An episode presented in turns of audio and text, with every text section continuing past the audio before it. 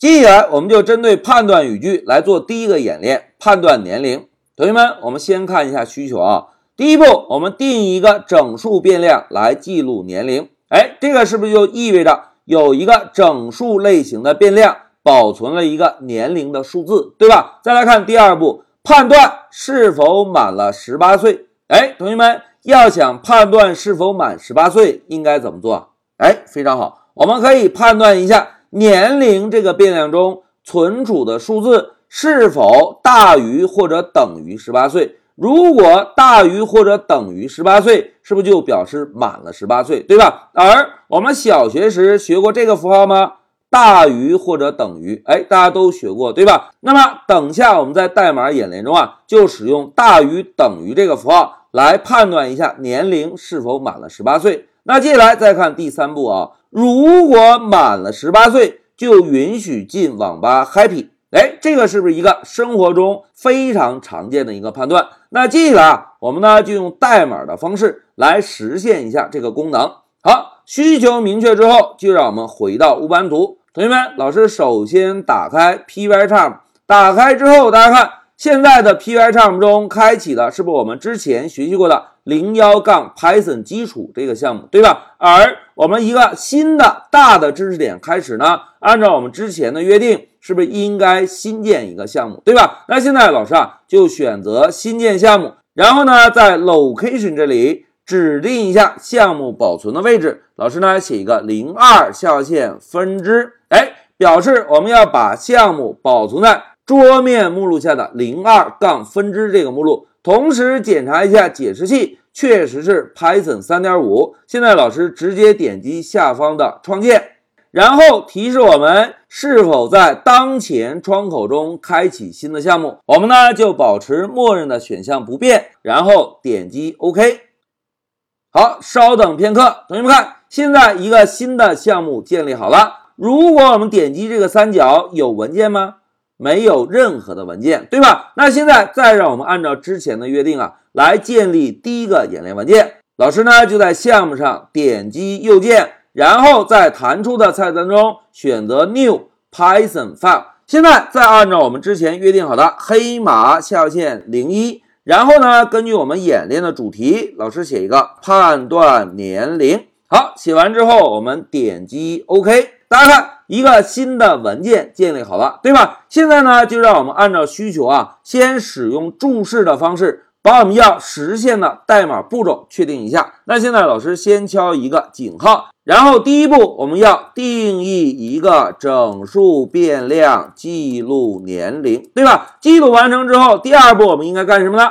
哎，判断是否满了十八岁。好。如果满了十八岁之后，我们可以怎么样？哎，如果满了十八岁，可以进网吧 happy。好，现在三个步骤写完，老师呢就把光标放在第二行，我们呢来编写第一个代码。首先来定一个变量，age 等于十八岁。好，一个整数变量，轻松加愉快的搞定。然后我们是不是要开始判断了，对吧，同学们？在 Python 中要做判断，应该先敲什么？哎，非常好，应该先定格敲一个 if，然后呢加一个空格，在空格后面我们跟上条件。同学们要判断的条件是什么？是不是 age 这个变量中存储的数字是否超过十八岁，对吧？那老师呢就写一个 age 大于等于十八。哎，条件写完了。紧接着有个非常重要的组成部分是什么？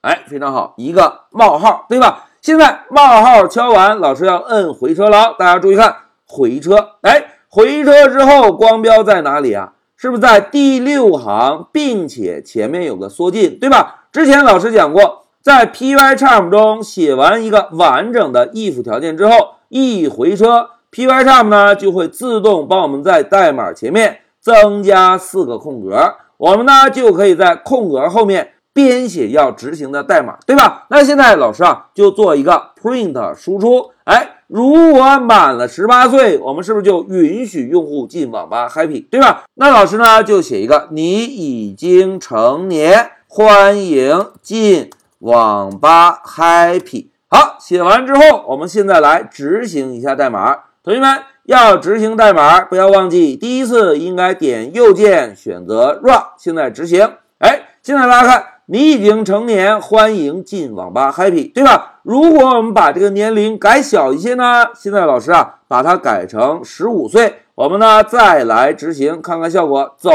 哎，大家看，控制台是不是没有任何输出了？同时注意注意注意，同学们。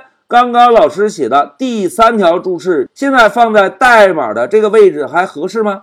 哎，显然不合适，对吧？这条注释应该放在哪里呢？哎，应该放在第六条语句的上方，对吧？那现在老师啊，就选中这行注释，Ctrl X 做个剪切，然后呢，把光标移动到第五行末尾，摁一下回车，再摁一个 Ctrl V。把满足条件之后要执行代码的注释粘贴过来。现在呢，我们再执行一下程序，走。哎，大家看，控制台仍然没有任何输出，对吧？现在如果我们把年龄改大一些，老师呢改一个二十三，我们呢再来执行一下，走。哎，你已经成年，欢迎进网吧 Happy。好，同学们，让我们回到笔记。在这一小节中啊，我们呢就针对判断做了一个最简单的演练，让同学们体会了一下，在开发时要判断条件，我们只需要顶格写一个 if，在 if 后面跟上条件，然后呢跟上一个重要的冒号，回车，回车之后是不是就可以直接来编写满足条件之后要执行的代码？好，讲到这里，老师先暂停一下视频。